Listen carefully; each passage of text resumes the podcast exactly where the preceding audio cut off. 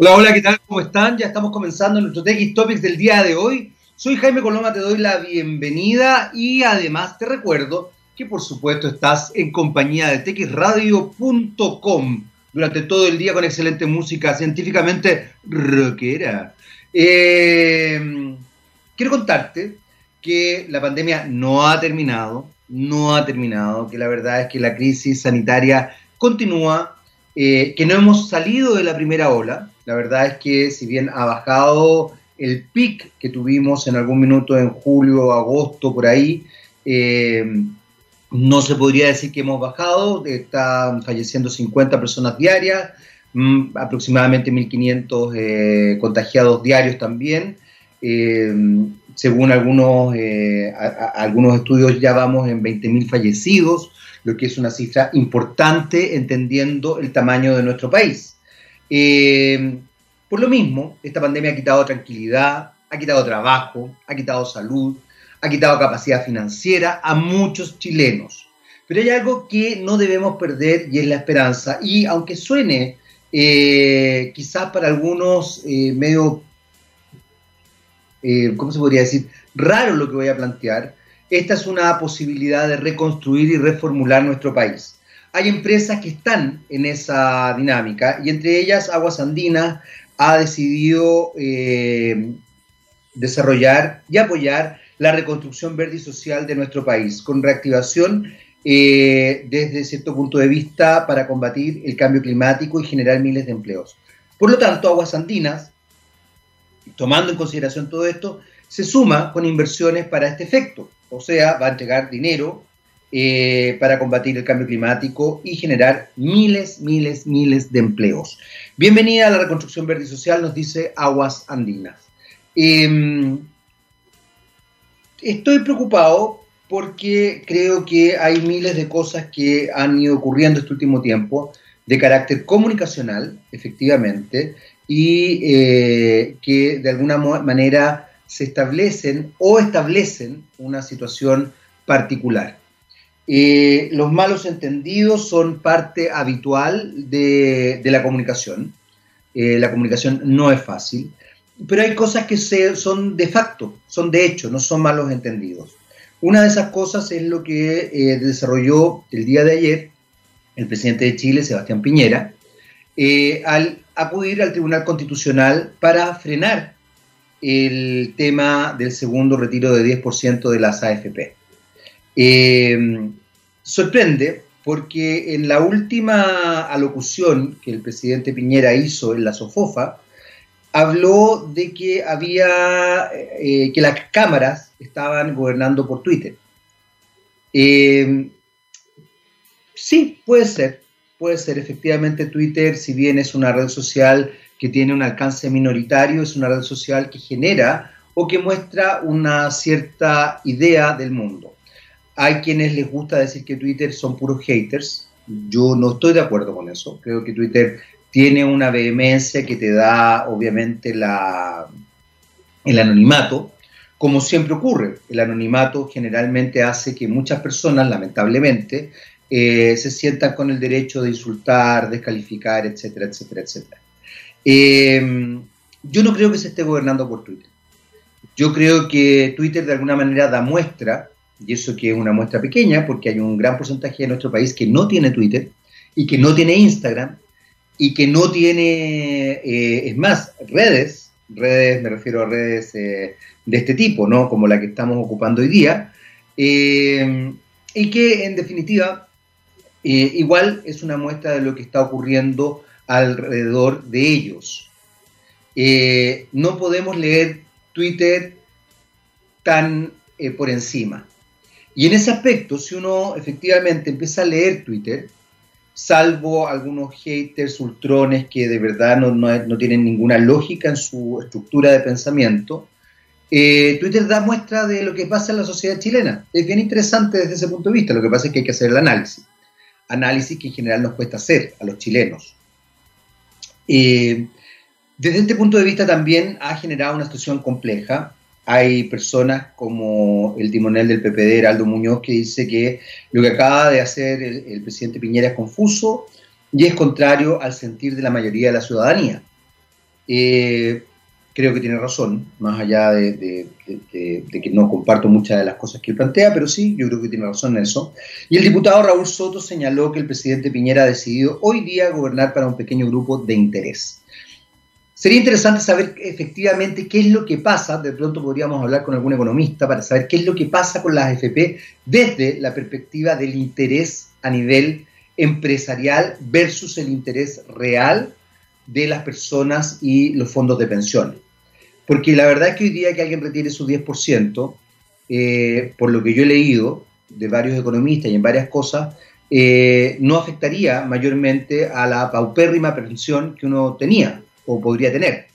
Y por otro lado, aquellas personas que ya retiraron el total de, su, de sus ingresos, eh, recordar que esas personas deben haber tenido ahorrada entonces un millón de pesos, ustedes comprenderán que tener una pensión de 10 mil pesos o 5 mil pesos mensuales es una vergüenza, considerando que Chile además es uno de los países más caros para vivir en el mundo, que no se eh, relaciona el costo de la vida con los salarios, excepto en un porcentaje mínimo. Incluso hoy día leía a un ingeniero de la Universidad Católica que decía que ganar 2 millones y medio de pesos no te hace clase media. Y yo creo que ese ingeniero no entiende que 2 millones y medio de pesos sí te hace clase media. Y eso ya es una situación rara.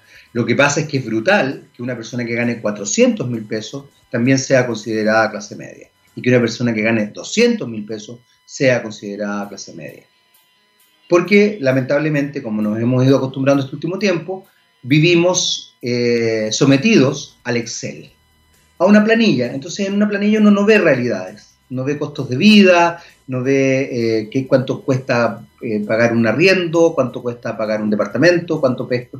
Entonces sería interesante entender ese fenómeno, porque evidentemente parece ser que el tema de las AFP es un tema que afecta mucho a la economía, a la economía macroeconomía, claramente también afecta a la microeconomía, pero negativamente, pero el tema de la AFP eh, sostiene más que afectar, sostiene la macroeconomía de nuestro país y por otro lado afecta obviamente a esa macroeconomía si es que eh, cada uno de los, eh, de los contribuyentes, de cada uno de nosotros, cada uno de los ciudadanos, saca su plata. En Perú sacaron el 100% de las AFP y además ha quedado demostrado que donde se ha aplicado este sistema, excepto en Chile, eh, no ha funcionado. Hasta el momento es algo que uno debería tomar en consideración. Vamos a hacer nuestra primera pausa musical, que más que pausa musical es como el momento de relax, porque nos vamos a meter en una interesante conversación con nuestra invitada del día de hoy, Sacha Ivanova, CEO y fundadora de Sharp Shark, eh, que es un emprendimiento ruso, aunque ustedes no lo crean, que se ha acelerado en Chile gracias a Startup Chile, y es una plataforma con tecnología blockchain que eh, permite salvaguardar, proteger y monitorear la propiedad intelectual digital. Así que vamos a estar hablando de propiedad intelectual, vamos a estar hablando de creatividad, me imagino, vamos a estar hablando de blockchain, que sería bueno, como siempre, seguir entendiendo este fenómeno y, por supuesto, de todo lo que significa entender la cultura chilena desde eh, Rusia, ese país importantísimo de Europa del Este y de Asia. Vamos eh, ahora con Fleetwood Mac y everywhere, en todas partes, Gabo, en todas partes, everywhere.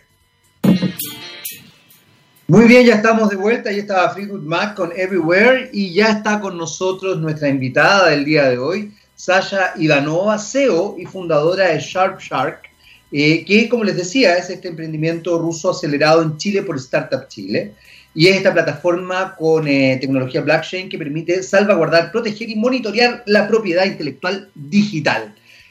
¿Cómo estás, Sasha? Bienvenida a TX.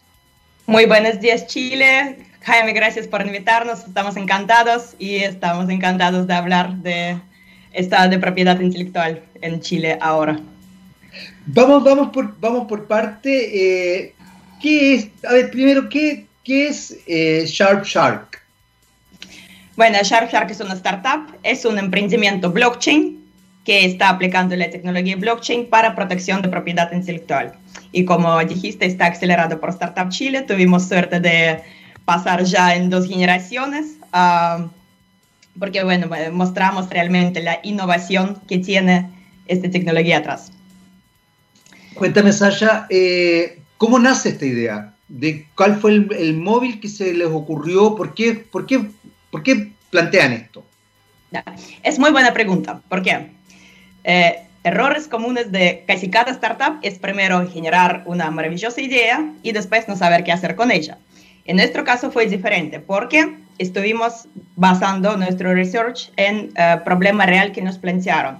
Esto pasó en 2018 cuando se nos acercó un um, sindicato de periodistas en Argentina comentando que tienen un problema, que de fotógrafos y de los escritores están a veces plagiando los textos y fotos, incluso los medios grandes. Y como son grandes, uh, creen que bueno, los productores independientes de contenido no van a hacer nada porque no pueden y pasa esto. Entonces ellos acercaron diciendo que uh, han escuchado que tecnología blockchain probablemente puede ayudar a combatir este problema. Y es correcto. Uh, bueno, blockchain en tres palabras. Blockchain en tres palabras. Es, dicen que blockchain es para confianza, pero no. Blockchain es una tecnología para generar confianza en un entorno donde no lo hay. Entonces, en un entorno donde la gente no confía entre sí, blockchain eh, nos ayuda con em, herramientas técnicas a provenir esta confianza, porque está guardando datos en forma inmutable. No hay forma de violar los datos guardados en blockchain porque eh, toda la información está replicada en todas las computadoras de la red. Es una red enorme, ¿no? Eh, a base de esta blockchain, eh, tecnología blockchain, corre, por ejemplo, Bitcoin, famoso Bitcoin que ahora está valorando, creo que 18 eh, mil dólares, algo así. Bueno, aparte de criptomonedas, tiene usos interesantes como, por ejemplo, lo nuestro, porque está, nos permite guardar contenido en forma inmutable digitalmente, que antes no fue posible. ¿Sí? Porque, bueno, sabemos que tenemos eh, la ley internacional que es convenio de Berna, que supuestamente protege obras literarias, pero no pasa esto, porque hay que guardar contenido en papel. Y ahora, con blockchain, podemos guardar contenido como en papel, pero en Internet. Y eso es lo que lo hace disruptivo. Bueno, entonces nosotros aprendimos de resguardar artículos y fotos de periodistas que se acercaron y uh, de esta forma, bueno, proteger su derecho y después uh, conectamos un motor que detecte violaciones. Así que uh, como un artículo entra a monitoreo y después si aparece, eh, se revisa todo Internet todos los días, se aparece en algún otro lado, te salta una alerta que probablemente tu derecho fue sido eh, violado. Y de ahí podemos tomar algunas acciones. Más o menos básicamente así como funciona. Desde ese punto de vista, me gustaría que, nos metiéramos un poco en qué es lo que pasa con la propiedad intelectual digital, porque efectivamente el mundo digital eh, se, establece en, varias dimensiones que son bien complejas. Por un lado, se habla que es un espacio absolutamente democrático, lo que yo diría que es bastante real, entre comillas. Eh, también se dice que es un espacio... Eh, donde efectivamente se da cabida a cualquier cosa, y eso lamentablemente hoy día lo hemos podido ver, la viralización de noticias falsas, la construcción de, ideas, o sea, incluso dichos que, que, antes eran muy normales y naturales, hoy día creo que ya a nivel popular, Sacha, no existen. O sea, hoy día ver para creer, por ejemplo, eh, ya no vale, porque tú puedes ver algo en la red, puedes ver fotos, videos y son falsos. Eh, eh, qué sé yo, eh, si el río suena, tampoco, porque las noticias falsas justamente se, construyen desde ahí y van apelando también a la emocionalidad del receptor. ¿Cómo se va estructurando la propiedad intelectual digital para que efectivamente se, pueda, se pueda salvaguardar y entendamos también y confiemos en las personas que dicen esto es mío realmente? ¿Se hace, se hace un catastro? ¿Se hace, cómo se hace eso? Eh, lo describiste, Jaime, perfectamente el estado de propiedad intelectual en Internet porque es un desastre total. Ah, de hecho, cuando, bueno, cuando apareció Internet, cayeron muchas industrias enteras, como por ejemplo de, uh, de vinilo, artistas, músicos, ah, porque la gente en Internet piensa que todo que son píxeles ¿no? no tiene valor real, pero no es cierto. ¿sí?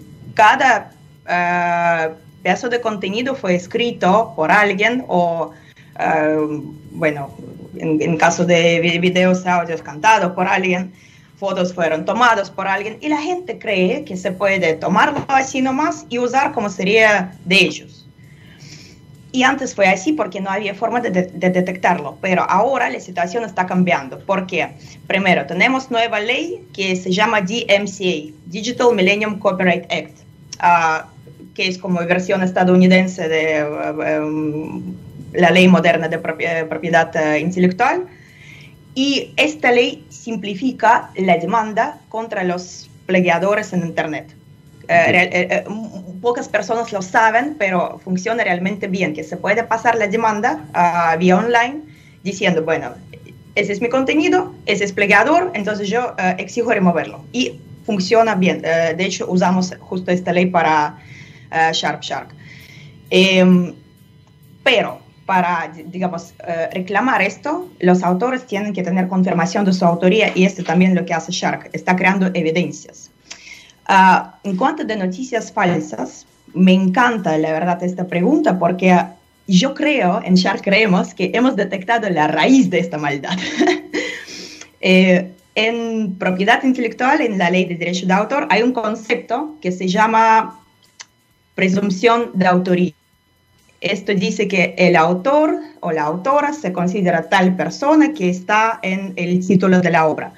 Y esto tenía validez en ah, la época de papel, cuando no había forma de confirmar autoría. Pero nosotros creemos que presunción de autoría es raíz de la maldad, porque como los autores no tienen supuestamente que registrar su obra, de ahí aparecen incluso noticias falsas. Entonces, en Sharp Shark estamos tratando de iniciar este diálogo con um, reguladores internacionales para cancelar presunción de autoría. Porque si los autores empiezan a registrar uh, su derecho de autor y su nombre, van a tener más responsabilidad, vamos a tener menos noticias falsas, porque cualquier noticia con autor no registrado se va a considerar como falsa. De esta forma, sí podemos limpiar Internet de este desastre que está pasando ahora. Eso creo. No, está bien, está muy interesante. ¿Trabajan con el derecho de autor ustedes en los distintos países? Por ejemplo, ¿se vinculan con el derecho de autor acá en Chile? ¿Hay, hay alguna relación ahí o, trabajan en paralelo? Eh, Mira, eh, con em, propiedad intelectual es realmente muy interesante porque por un lado está regulado, regulado perfectamente a nivel internacional convenio de Berna está ratificado por 179 países. Chile, por supuesto, entra. Chile es bastante avanzado en cuanto de uh, propiedad intelectual, industrial y otros. Uh, entonces, trabajamos con todos los países que firmaron este convenio, que son 179. Y también aplicamos ley nacional de eh, derecho de autor. Eh, se me fue el número, pero bueno, lo, lo tenemos también. Y ya en Chile tenemos varios casos de éxito de detectar contenido pirateado y removerlo. Así que yo puedo decir que en Chile también funciona perfectamente.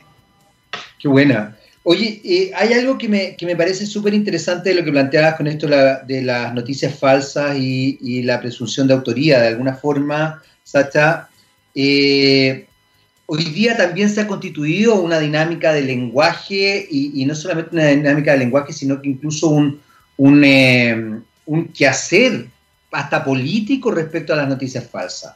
Hay casos bastante emblemáticos que, en, escuelas de comunicación se estudian.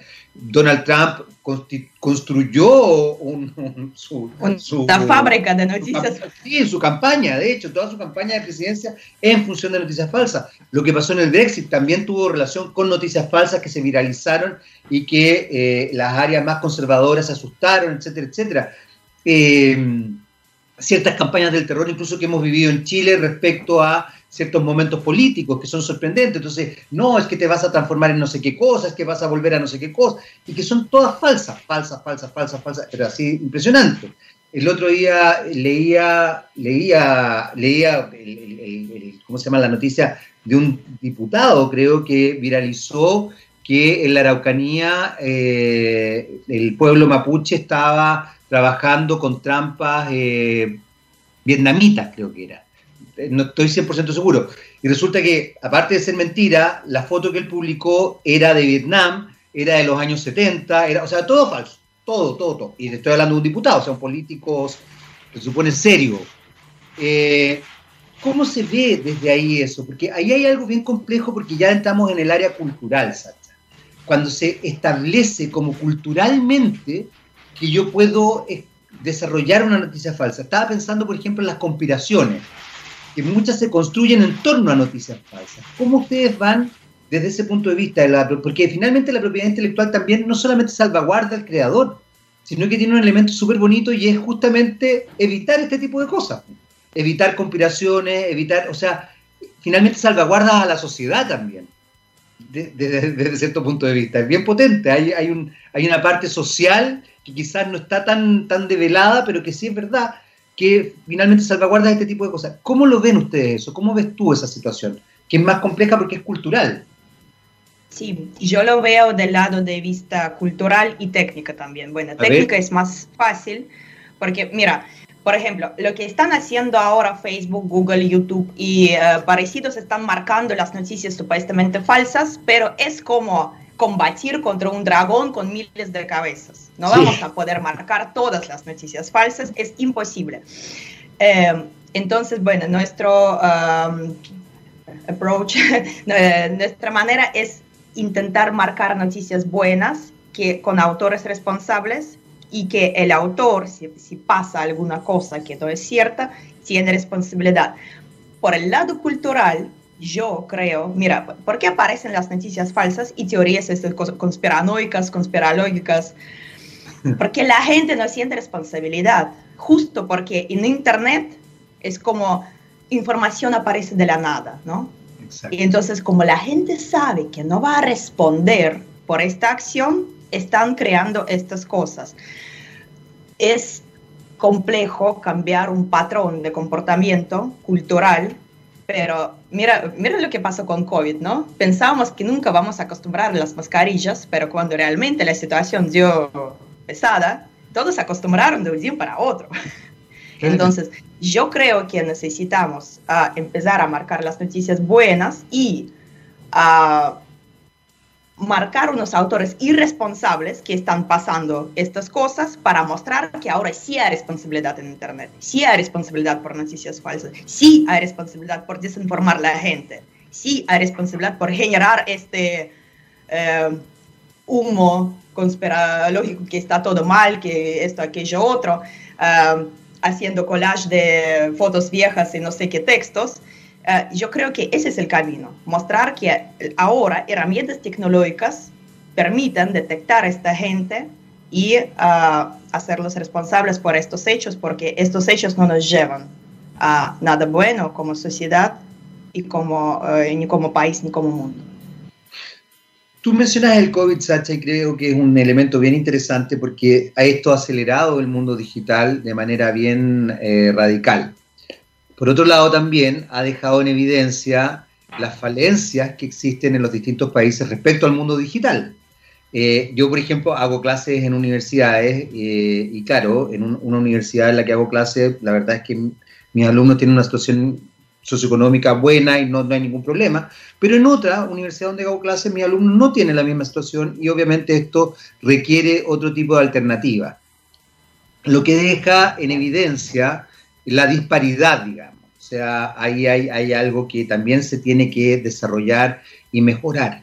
Eh, no me atrevo ni siquiera a pensar, porque además desconozco y está absolutamente lejano a mi cabeza lo que puede ocurrir en África, por ejemplo, respecto al mundo digital. O sea, puede ser incluso una realidad tan, tan ajena a mi realidad que no la puedo dimensionar. Pero sí lo que me pasa es que por un lado el mundo está acelerándose en lo digital y por otro lado eh, tenemos un mundo que sigue en una suerte de primitivismo, si es que quiere, eh, que es muy sorprendente, incluso en Chile. O sea, qué sé yo, jóvenes que tienen que subirse a los techos de su casa para ver si agarran alguna red, etcétera, etcétera. ¿Cómo crees que va a pasar esto, Sacha, en, en, un futuro que yo creo que es bastante cercano? Porque efectivamente se está acelerando, o sea, se está mostrando la necesidad imperiosa de que lo digital cobre fuerza, cobre validez. Y en ese sentido, lo que ustedes están haciendo como Sharp Shark también es importante, es súper importante. Eh, ¿Cómo crees tú que eso se empieza a establecer? Porque aquí hay un tema casi de educación, que la gente también, eh, lo que tú nos estás explicando, Sacha, es impresionante cómo también tiene que replicarse, por ejemplo, los estudiantes a la hora de citar un libro, de darle cabida a algo, de respaldar una idea, de hacer una tesis, etcétera, etcétera, etcétera. O sea, es bastante más amplio, más allá de lo que ustedes hacen. ¿Cómo crees tú que se viene el futuro en el sentido de lo digital, eh, producto de todo lo que está pasando? Ah, bueno, voy, contestando por partes. Por supuesto. Ah, cobertura de Internet, como vos mencionas, es sumamente importante. Nosotros sí creemos mucho en solución que está brindando Elon Musk, que es uh, Starlink, que uh, está prometiendo uh, Internet de satélites a una velocidad impresionante a un costo mm, que es como, ahora parece medio caro, pero digamos, la gente también puede, uh, en algunos pueblos lejanos, acceder entre varios y de esta forma sí vamos a poder tener buena cobertura de Internet. Em, en Argentina incluso, bueno, a veces también pasa que en algunos pueblitos lejanos no te llega señal y la gente tiene que subir a, los árboles para agarrar. En Rusia, de donde yo proviendo, también. En Siberia no, ni hablar. Pero yo creo que igual estamos bastante cerca de una cobertura total a nivel planeta. Ah, de hecho, en África hay unos centros tecnológicos ya súper avanzados. Por ejemplo, Lagos tiene a nivel de adopción de eh, blockchain altísimo, impresionante y, tienen muy buenos programadores. Ah, los admiro mucho, la verdad, que están creciendo en un ritmo que no, no estamos creciendo, bueno, ni, en Chile, ni en Rusia, ni en Argentina. Uh, es interesante que mencionas estudiantes, pero yo los adoro porque eh, el primer algoritmo de detección de plagio nació en la universidad para combatir eh, este problemita que estás mencionando, que los estudiantes están citando sin citar. Bueno, en SharpShark hemos previsto este mecanismo de citar correctamente porque, bueno, hay una ley que establece uh, cómo, cómo, hay que citar, ¿no? Qué cantidad, uh, con qué manera. Y bueno, en, en Shark eh, hemos previsto un mecanismo muy fácil para citado también sea fácil. Acá hay un tema cultural también que me gustaría mencionar. La gente cree, no, no sé si nos enseñaron así, pues, la gente cree que decir que tu trabajo está basado en trabajo de alguna otra persona está mal. Pero realmente, ¿qué, qué malo hay en esto?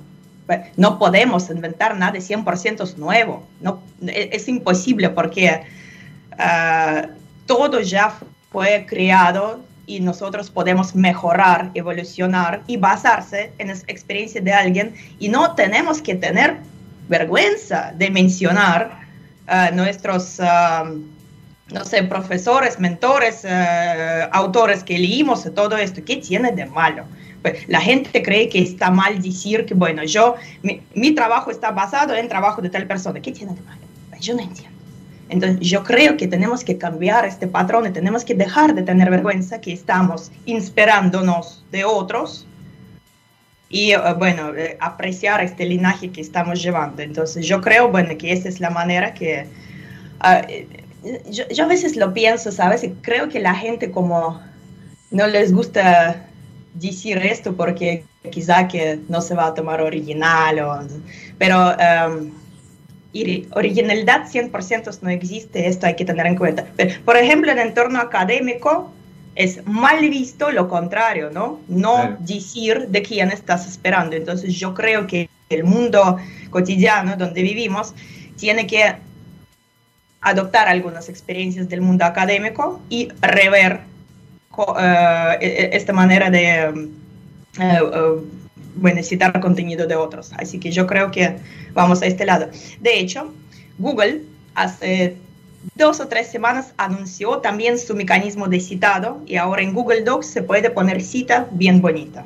Así que ah, incluso los grandes están yendo por este camino y yo creo que la industria va a cambiar bastante pronto.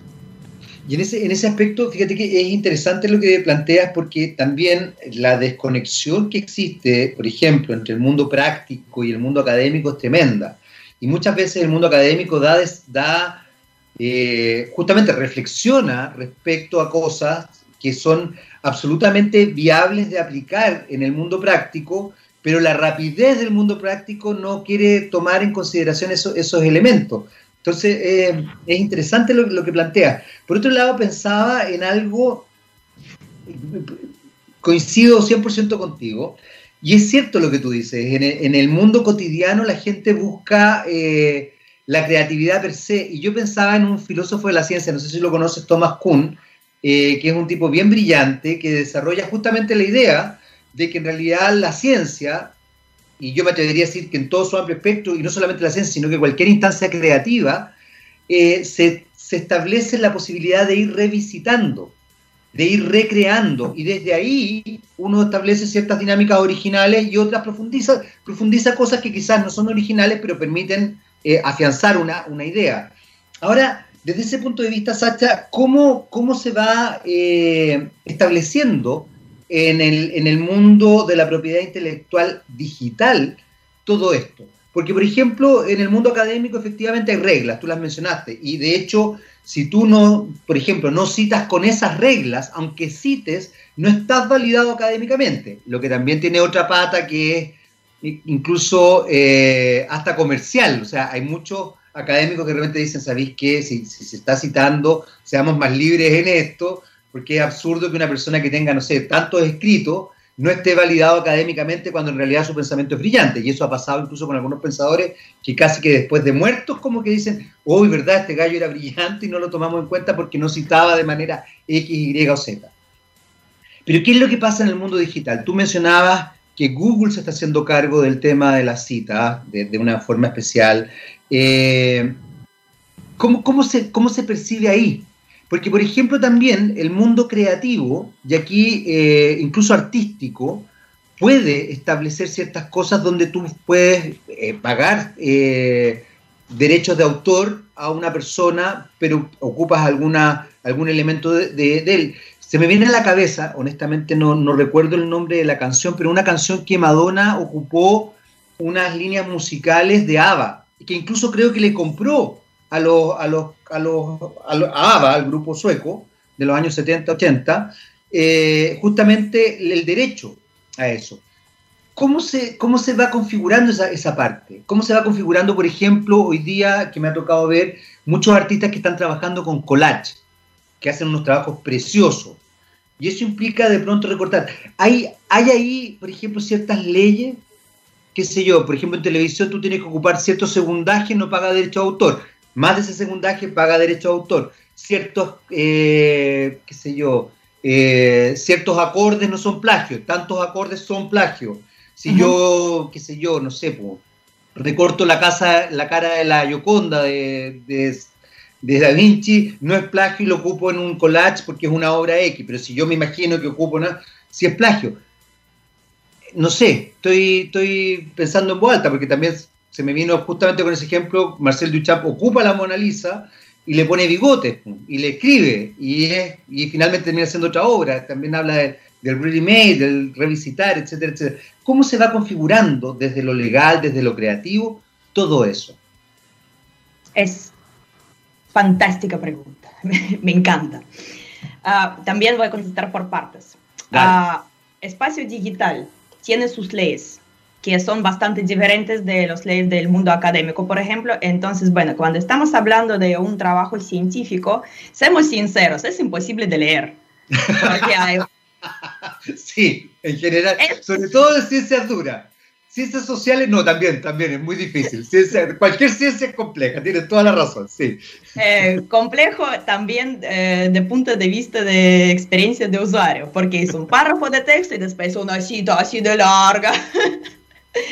otro párrafo de texto, después cita, cita, cita, cita. Em, en Internet esto es imposible. ¿Por Internet funciona, eh, sigue las leyes de atención de usuario. Por esto estamos tratando tanto de mejorar las interfaces, por esto estamos tratando tanto de acortar lo más posible para que el usuario, porque lo más precioso que ahora tenemos es la atención del usuario. Entonces, si tomamos leyes del mundo académico y los vamos a aplicar en Internet, no va a pasar nunca, no va a funcionar ni un solo segundo. Eh, porque la gente no va a seguir las reglas prescritas, sino van a seguir las leyes de su, cómo fluye su atención. Nuestro desafío como Shark, como blockchain, uh, como propiedad intelectual, es hacer protección de derecho de autor tan cómoda para el usuario y tan invisible para el lector final que no rompe su uh, flujo de atención, ¿no? Uh, herramientas técnicas lo permiten. Ahora, bueno, por ejemplo, es, una pequeña estrellita que um, nos indica que el texto o foto está protegido. Haciendo clic en esta estrellita, te abre otro Internet, otro segmento de Internet que se llama IPFS, Interplanetary File System, y ahí ves todos los credenciales que corresponden a este texto, incluso la licencia a base de cuál se está distribuyendo, si es, por ejemplo, si está abierto para citación libre o no está abierta para citación libre y hay que comprar y ahí mismo lo puedes comprar. Otro tema. ¿Por qué, por ejemplo, no pagan royalty ahora, no? Uh, no, no, no, no, no quieren pagar derecho de autor porque es muy incómodo. Por ejemplo, a mí me pasó, ¿no? Entonces yo necesito, yo necesitaba, yo necesitaba una imagen de un artículo de un periódico blockchain que estaba hablando de nosotros, tenía un tiburón hermoso y yo lo quería para nosotros. Por supuesto, yo no, yo, soy derecho de autor, ¿no? No puedo yo ir a agarrarlo, tomar y poner a mi Facebook. Entonces yo, escribo a editor, le digo, por favor, si me, además yo lo tenía en teléfono, ¿no? Comunicación directa, no tenía ni, ni, que buscar su contacto, ni correo, ni nada, yo lo tenía, por favor, vendeme la imagen porque yo necesito para tal cosa digo, mira, oh, bueno, sí, voy a revisar cómo hacerlo. Entonces, desaparece, aparece, no sé, en dos días, dice, mira, como poder se podría, pero se nos complica tanto la contabilidad que no podemos justificar este ingreso, así que mejor no te lo vendo. Te, das cuenta que el proceso de la venta, de búsqueda de contacto, de llegar a este acuerdo, de contabilizarlo ahora es tan complejo que nadie lo quiere hacer. Y por esto muchísimos autores están perdiendo negocios, royalties, porcentaje, plata.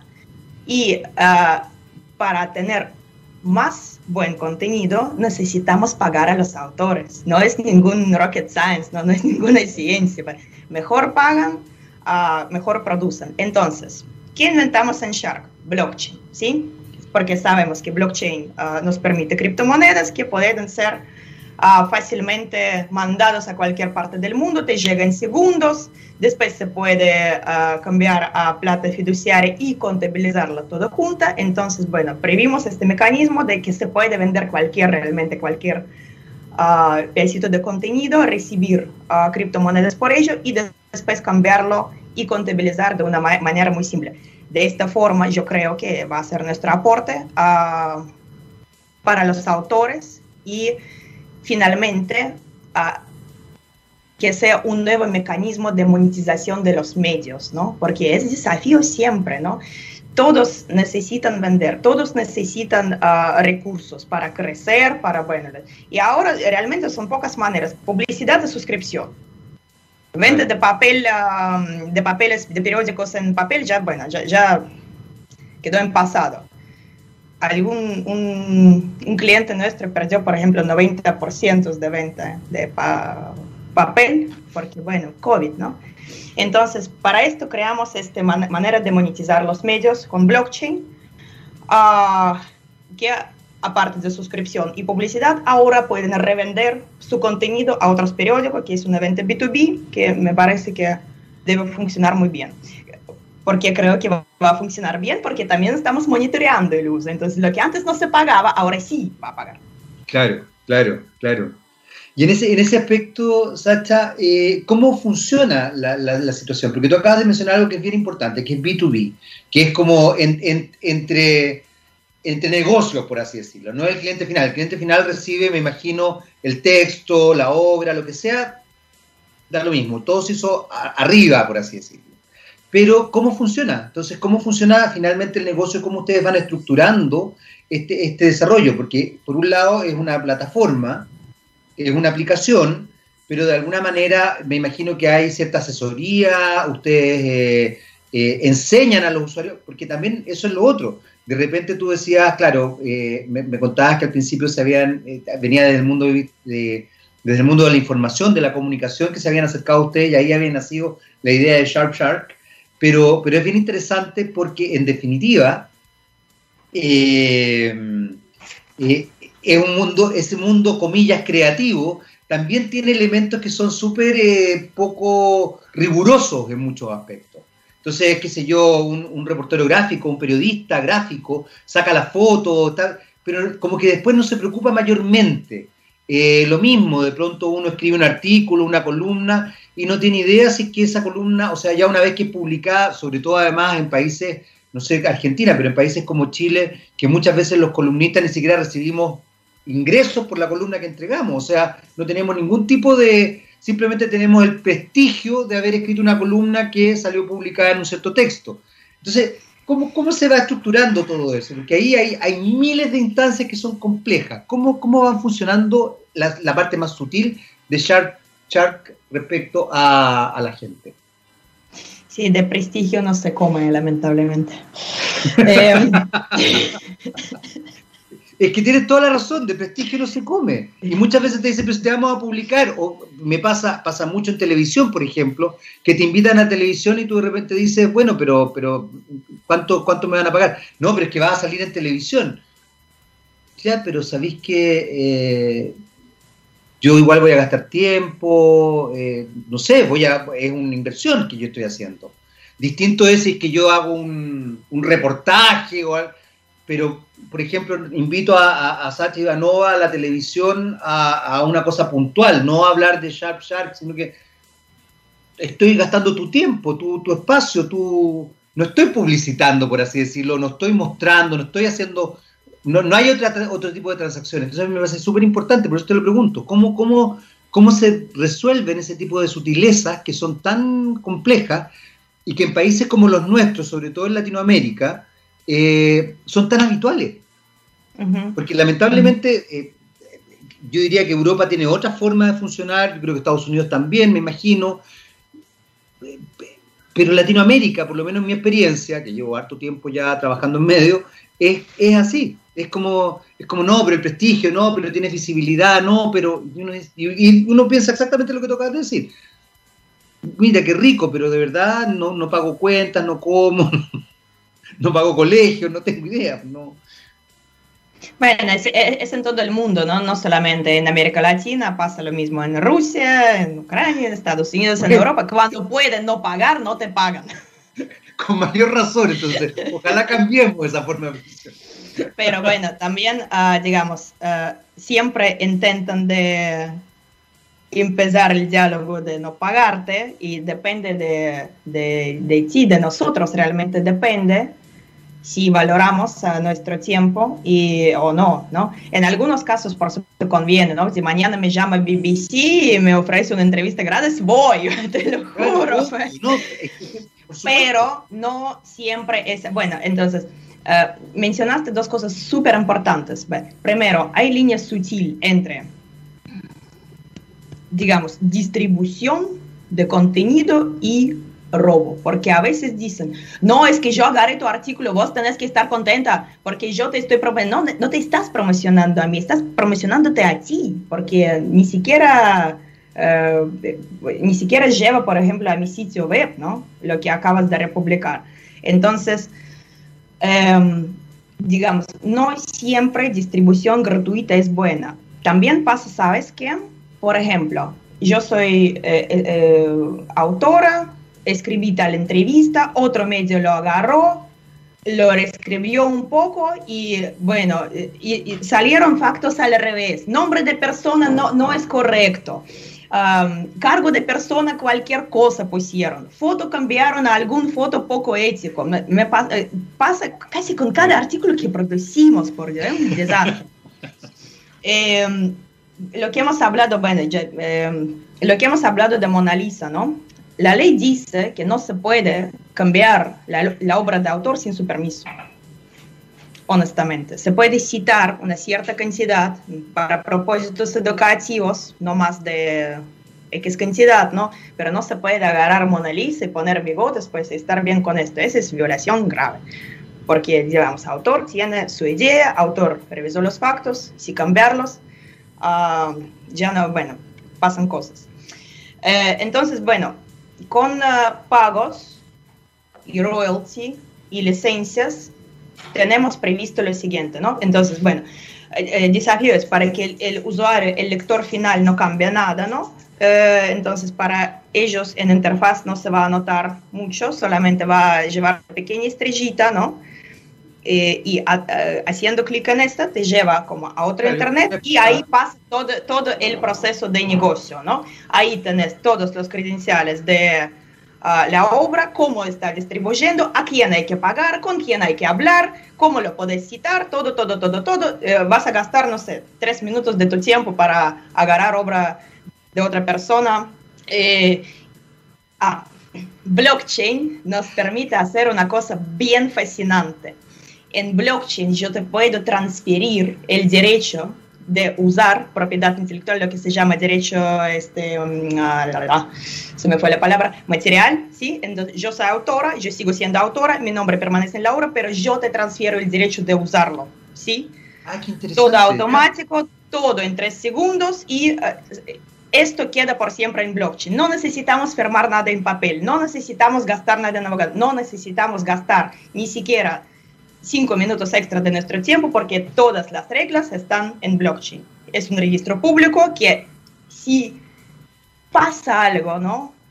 Alguna discusión, llegamos al acuerdo, en blockchain está todo clarísimo. Todas las condiciones de uso que yo te transferí o vos a mí y uh, cómo yo puedo usar, por qué yo pagué. Entonces, mi autor ni comprador no puede romper el acuerdo porque eh, ese es fascinante de blockchain, ¿sí? Por más que lo queremos romper, no podemos porque técnicamente está asegurado con código. Um, puntito importantísimo. Si no vamos a monitorear el uso legítimo de contenido protegido, no va a funcionar. Entonces, porque la gente cuando sabe que no hay responsabilidad, hacen como les conviene. Entonces, cada pedazo de contenido protegido por Shark está ah, constantemente monitoreado como una alarma, ¿no? Ah, una vez por día revisamos todo Internet. Si alguna obra protegida aparece en algún lugar, el autor recibe la alerta y ahí puede iniciar uh, proceso de resolución de esta eh, disputa o conflicto, ¿no? O pedir que le recompensan lo que le llevaron o pedir que lo remuevan es una secuencia de correos simples, ¿no? En caso que eh, el sitio de mm, violador, mala palabra, pero bueno, em, la, persona que no usó contenido no, no, legítimamente, si no entra al diálogo, nosotros después escalamos estos correos y los mandamos a hoster, provider, asociación de los hosters y finalmente a Google en cualquier etapa este contenido puede ser bloqueado. Nosotros hemos logrado remover contenido en nivel de hoster, nivel de asociación de hoster y de Google también. Entonces, por la ley, ellos tienen que quitar contenido pirateado.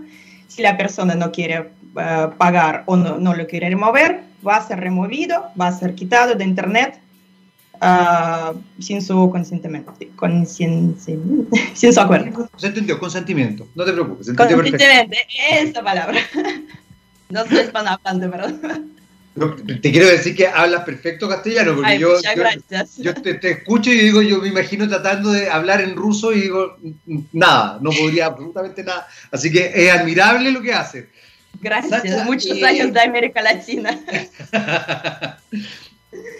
Sacha, hay otro elemento que nos queda re poquito tiempo, pero que no quiero dejar pasar porque me, parece importante. Eh, muchas veces cuando ya se publica, por ejemplo, una foto, en el caso de reportaje gráfico, o de un fotógrafo, de un artista, que un medio grande lo publica, ya el daño está hecho. Eh, ahí, ¿cómo se puede proceder? Fíjate que estaba pensando, yo no sé si tú alcanzaste a ver una foto que se sacó para el estallido social, que lo sacó una joven, que es muy interesante porque está ahí en, Plaza Italia, Plaza Baquedano, Plaza de la Dignidad, como quieran llamarla, eh, donde sale al final un joven con la bandera mapuche arriba y está atardeciendo. Y esa foto fue viralizada muchísimo. Eh, y un día, en un minuto, la autora, porque fue una mujer, dice, yo por lo menos espero que me den el crédito. Ni siquiera quiero que me paguen, pero por lo menos que me den el crédito. Porque la, ocuparon en, diarios que tienen recursos. Porque una cosa, quizás, para ella, quizás era importante que se viralizara, ponte tú, en ciertas partes, quizás no le importaba que un estudiante lo ocupara, pero que lo ocupara un cierto diario de prestigio que tiene plata y que era distinto. ¿Qué puede hacer ahí? Porque ya como ya el daño está hecho, ya, ya, ya se hizo el tema. ¿Cómo, ¿Cómo ustedes ahí tienen algún resquicio? ¿Pueden ayudar? ¿Pueden, pueden prever esa situación? Sí, eh, mira, eh, problema también súper super clave que estás mencionando. Por supuesto, ah,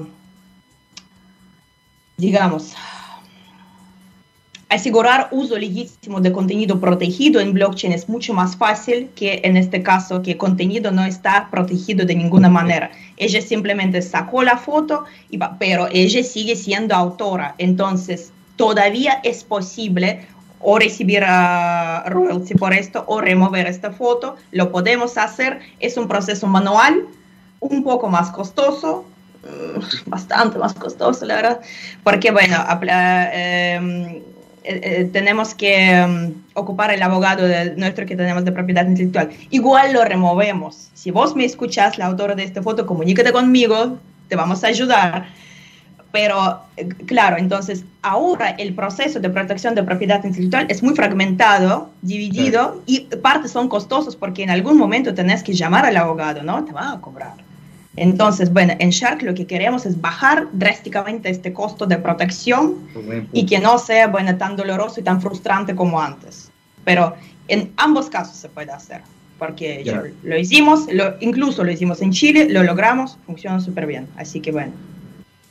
Buen, buen dato, buen dato para, para la gente, porque efectivamente hoy día hay mucha gente que ponte tú en relación a las manifestaciones o a otras cosas, está sacando videos y de verdad es material tremendamente interesante y es gente, comillas, alguna gente profesional, otra gente más anónima, pero está entregando material, material para, para afuera, material para, para canales, material para diarios, eh, y, hay distinciones que, que incluso ellos mismos hacen. Entonces me parece que es importante el dato. Sacha Ivanova, un placer conocerte, se nos acabó el tiempo. Espero que, tengamos otra oportunidad de conversar. Soy fundadora de Shark Shark. Eh, muchas gracias por esta conversación. ¿eh? Jaime, muchas gracias. Realmente lo disfruté muchísimo y todas tus preguntas fueron como muy a punto. Muchas gracias por invitarnos. Espero que nos volvamos a ver. Sí, yo también, espero lo mismo. Nosotros nos despedimos y ya se viene nuestro rockstar, don Gabriel León eh, que es un tipo impresionante, Sacha. Yo te, aconsejo que lo conozcas. Trata de no enamorarte de él, porque todo el mundo se enamora de él. Si no, de, verdad es. El nivel de seducción de ese tipo es. trasciende la pantalla, trasciende el micrófono, trasciende todo. Una persona brillante. Y nosotros nos despedimos con Heart hasta el miércoles, por supuesto, a las 11 de la mañana. Y no me entiendo la letra, Gabo. ¿Qué hago? Hard nomás, pum, hard. Sacha, un placer que le vaya muy bien. Véngase luego para Chile, ¿ah? porque Sacha está en Argentina, que ustedes no lo crean. chao, chao.